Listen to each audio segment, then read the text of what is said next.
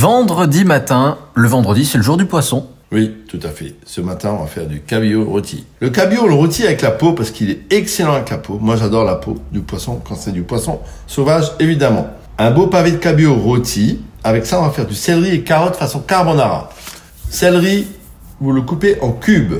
Les carottes, vous les émincez en rondelles. Vous faites tuer un bon lard de qualité.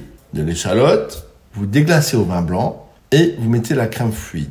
Un coup de sel, attention pas trop à cause du lard, du poivre et vous laissez mijoter ça pendant 15 minutes. Donc en fait c'est tout simple. Vous mettez votre, euh, vos, céleris et vos carottes façon carbonara sous le fond de l'assiette. Vous poêlez votre cabillaud, vous le posez par-dessus. C'est top, top, top. Un petit cabillaud rôti, carottes et céleri façon carbonara.